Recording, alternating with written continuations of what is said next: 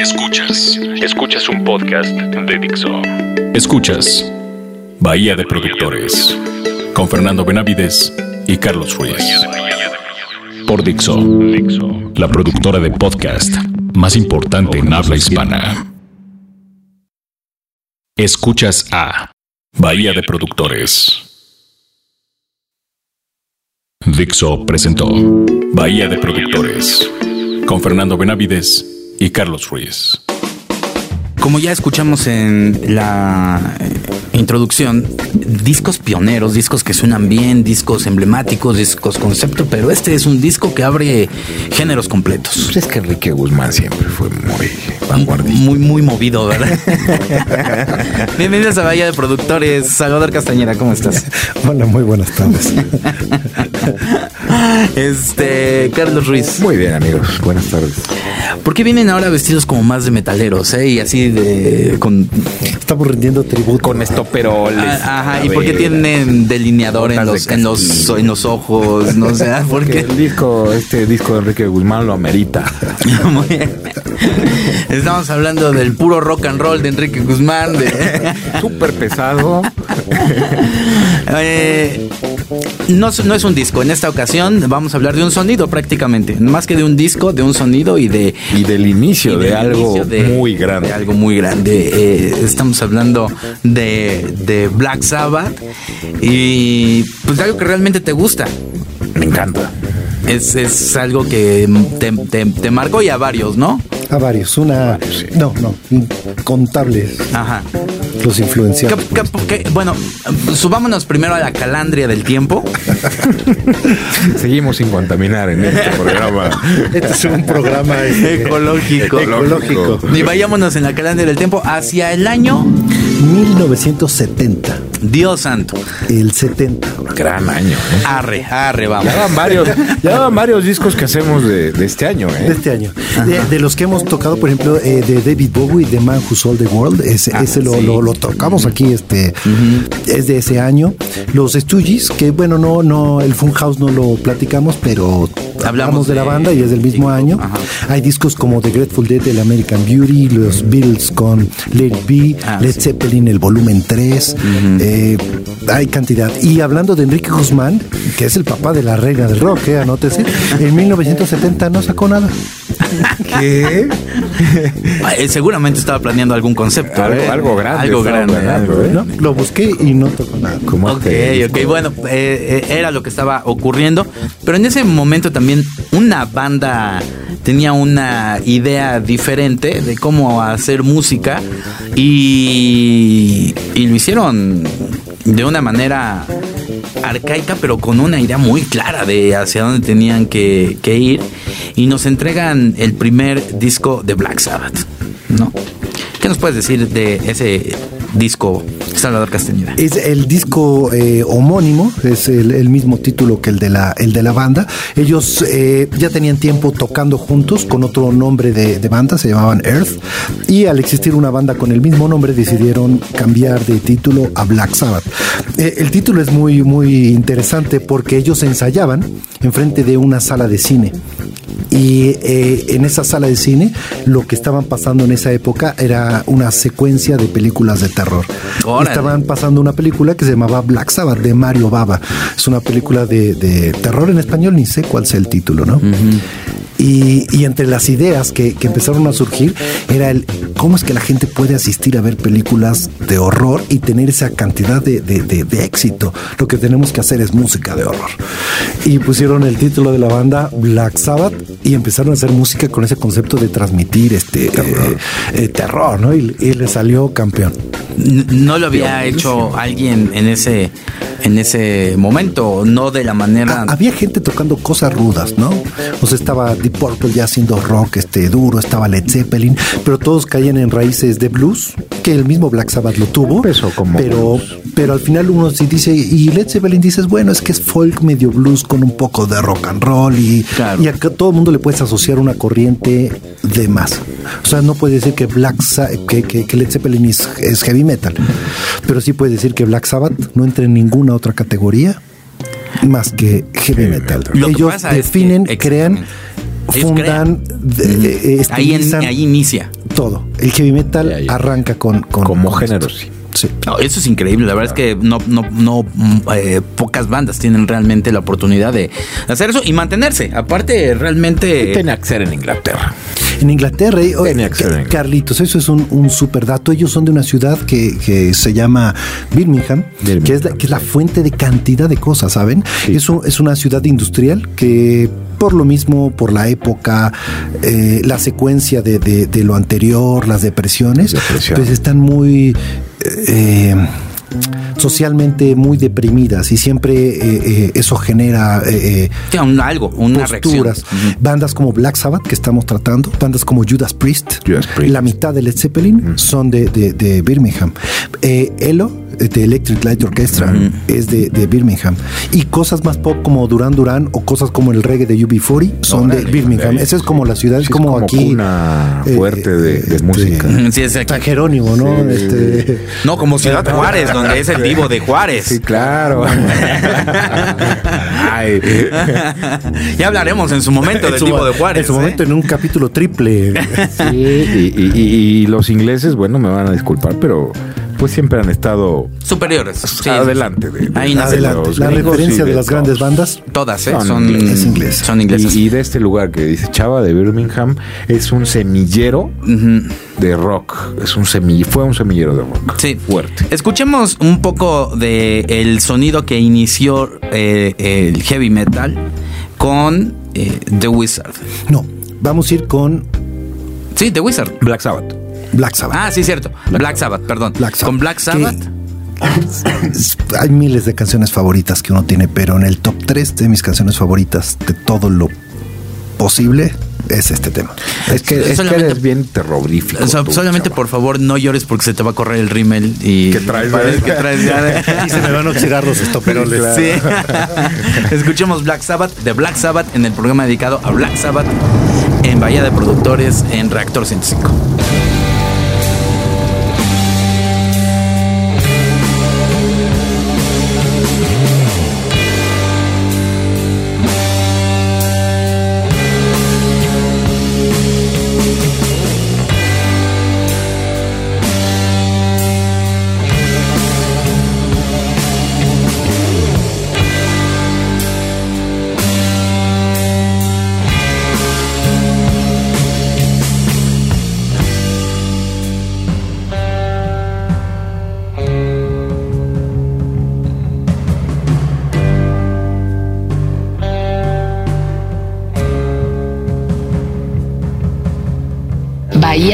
Bahía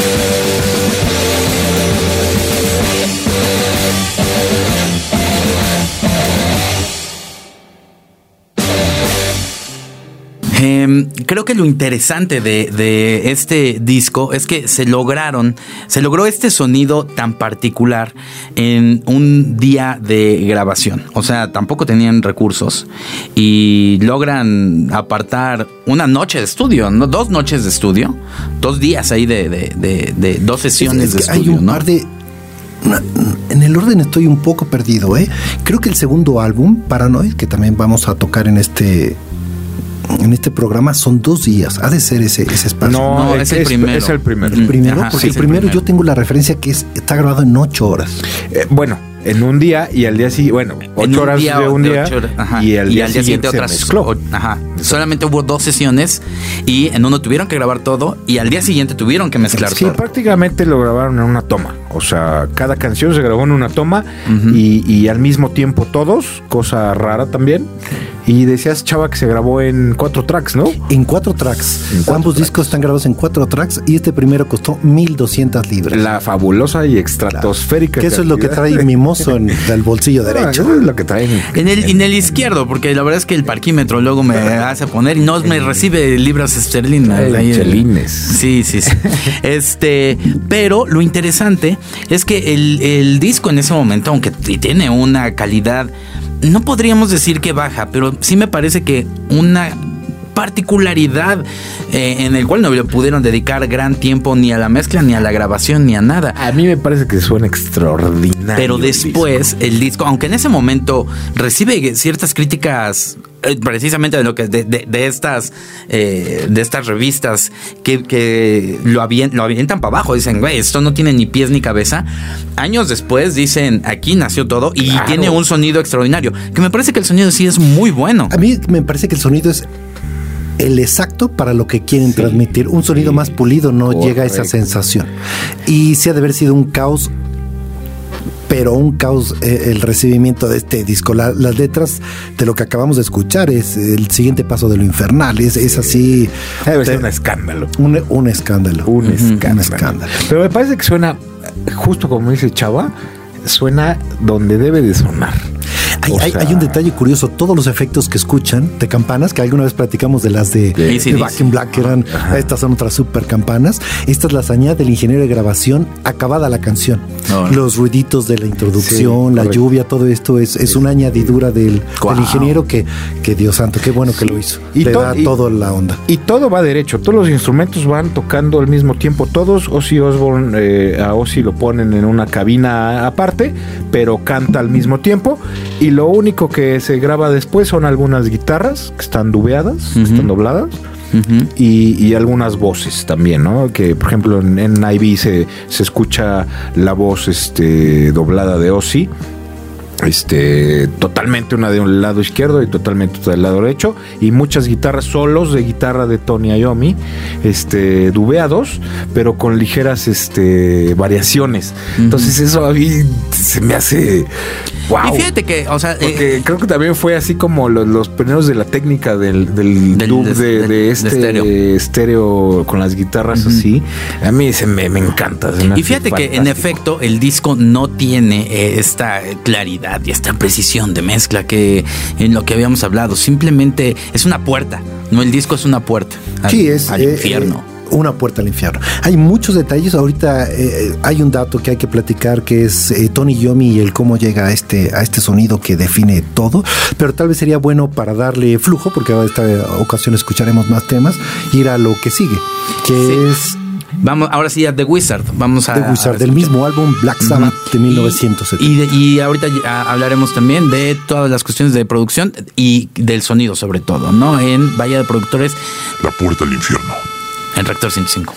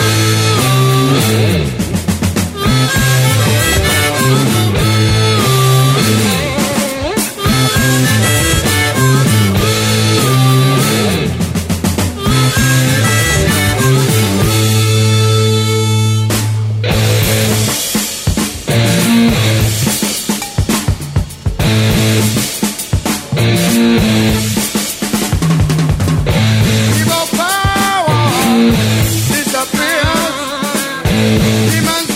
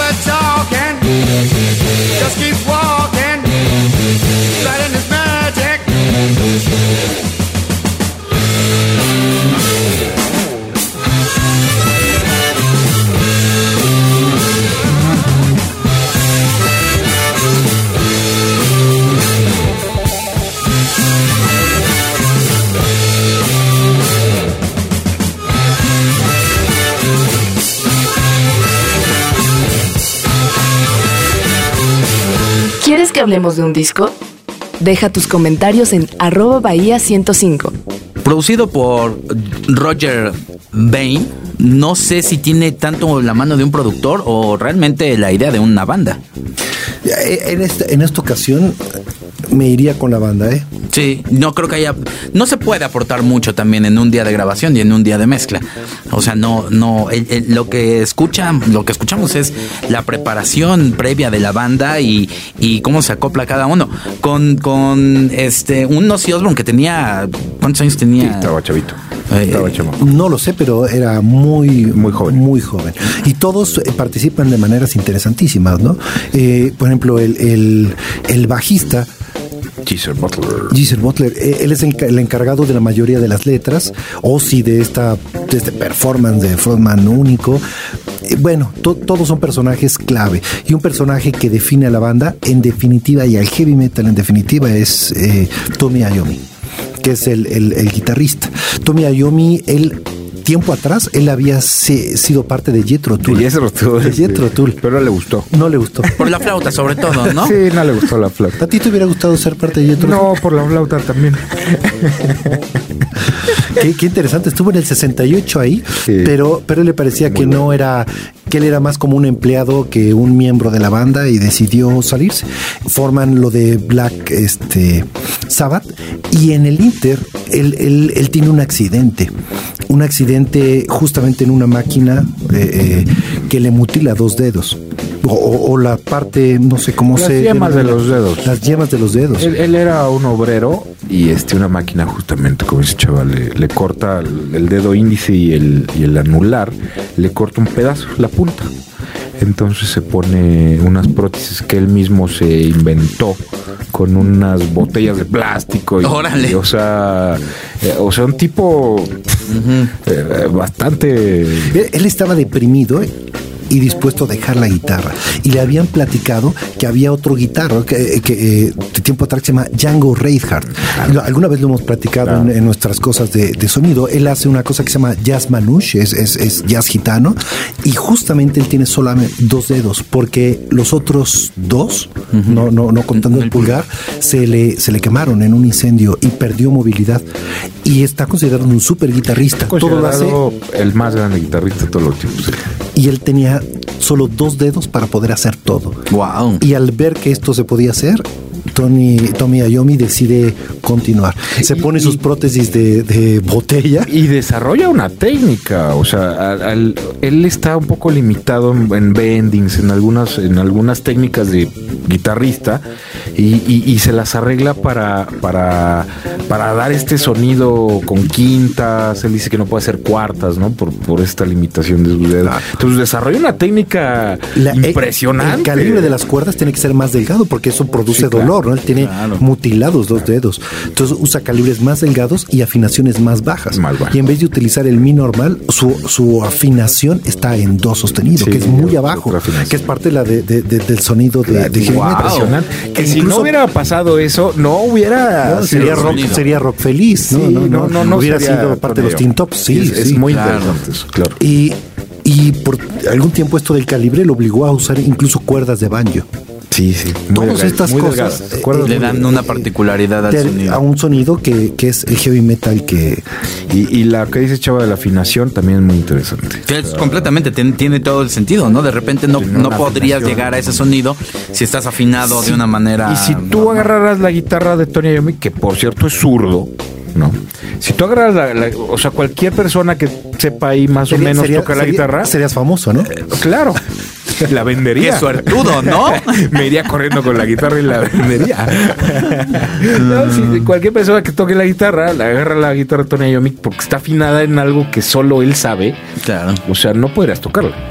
Sí, sí, de acuerdo. Que, que no es el mismo modelo que usa este. Es una Gibson SG. ¿no? Que alguna vez platicabas, bien recuerdo, De la particularidad de la, de la Exactamente. guitarra. Y él empezó utilizando una Stratocaster, una Fender Stratocaster, y se compró una Gibson SG como de backup, como de respaldo. Si se le rompió una cuerda o algo, agarraba la otra. Pero nunca la tocó hasta una vez que la agarró. Pero era una guitarra para derechos. Entonces no me acuerdo quién conoció que tenía la misma guitarra SG, pero para zurdos. Y la intercambiaron. Entonces, y ya se quedó con ese modelo de guitarra para siempre. Como, como Angus Young. Ahora entiendo por qué tienes ese retrato de Black Sabbath ahí en tu buró. Al lado de mi Al lado de Tadeo sí. y de Roger Waters. Pero de cabeza todo. De cabeza todo.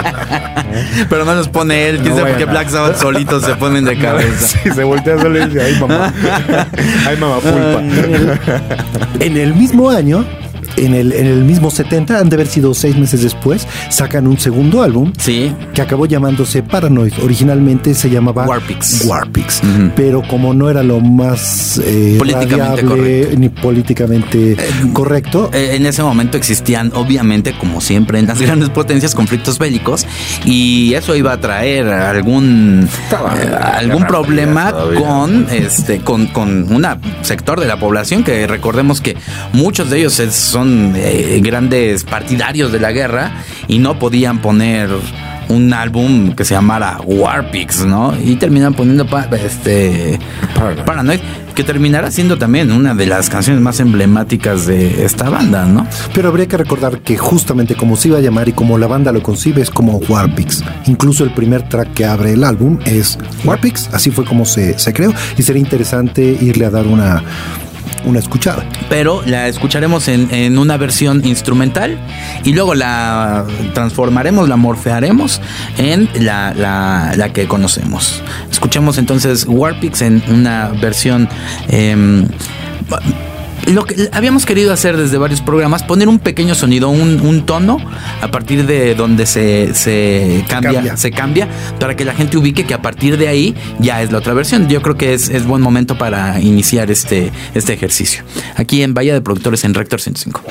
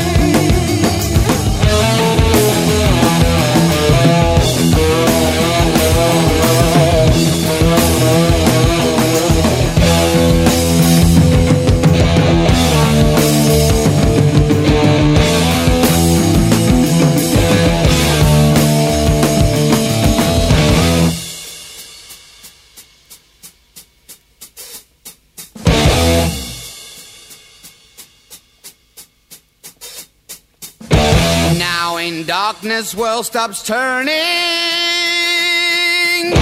Ashes where the body's burning. No more war pigs have the power. And as God has struck the hour. Day of judgment, God is calling. Pigs crawling. Begging mercies for the sins. Satan laughing spreads his wings. Oh, Lord, yeah.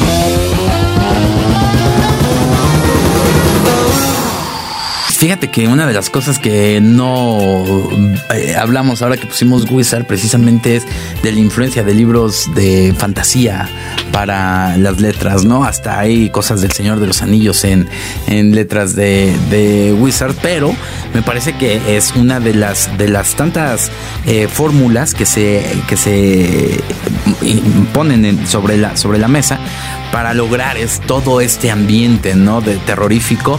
Y después, eh, yo no, no sé, supongo aquí Salvador, que ya tiene el rímel este, corrido. Sí.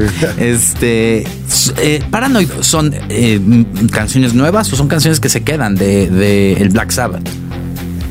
No, no sabría, ¿eh? yo, yo creo que son canciones eh, nuevas. Sí, son nuevas porque Tony Iommi menciona que el Black Sabbath era, o sea, el primer disco era el set completo que tenían. No tenían más. Que dura 38 minutos, ¿no? Una cosa así. Es un, es un disco breve, va a tener seis o siete temas y, y justo es la necesidad por el éxito de sacar un siguiente material 38 que es, minutos, que es Warpix.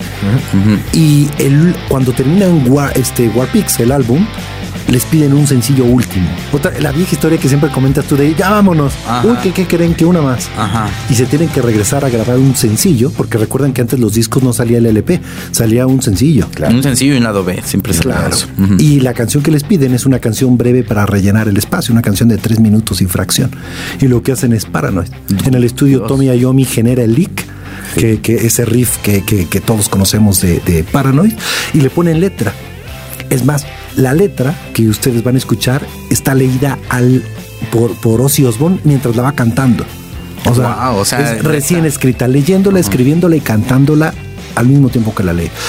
Y como lo vamos a escuchar en su momento, en unos minutos más, es una versión que tiene otra letra diferente a la conocida y al final la, la- la tan conocida letra de, de, de Paranoid, que es la canción sin duda más famosa de ellos y es una añadidura de, de última hora, como Sledgehammer en Peter Gabriel que lo platicábamos Sí, un montón de canciones son una así. cosa afortunada de último, de último minuto.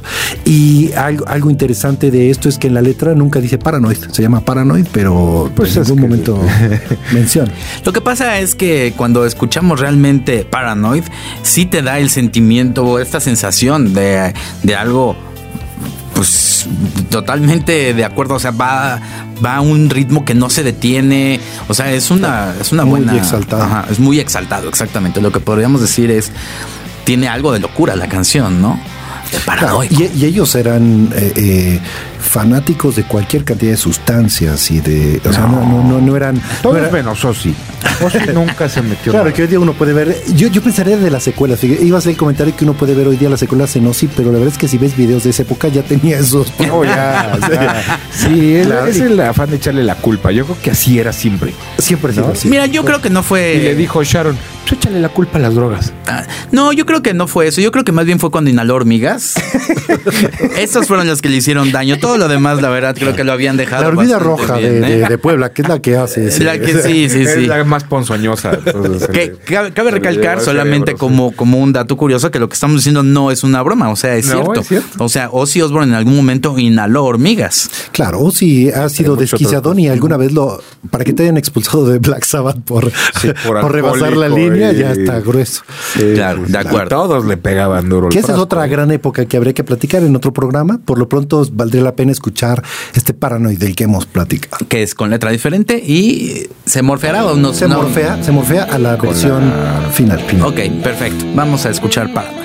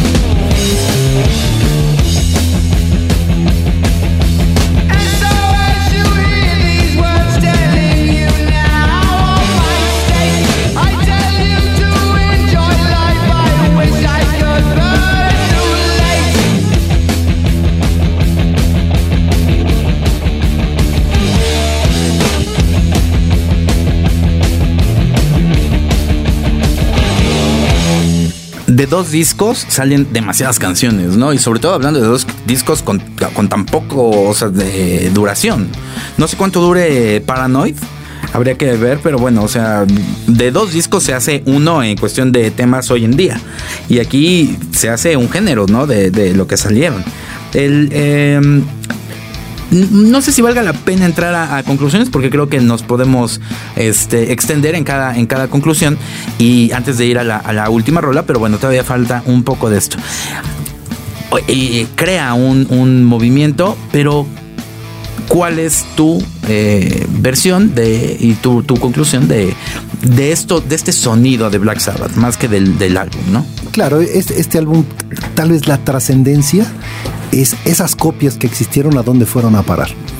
Todas la, las bandas que escuchamos de heavy metal, todo el rock trascendente importante en 30 o 40 años, tuvieron una copia o escucharon Black Sabbath. En las manos correctas. Uh -huh.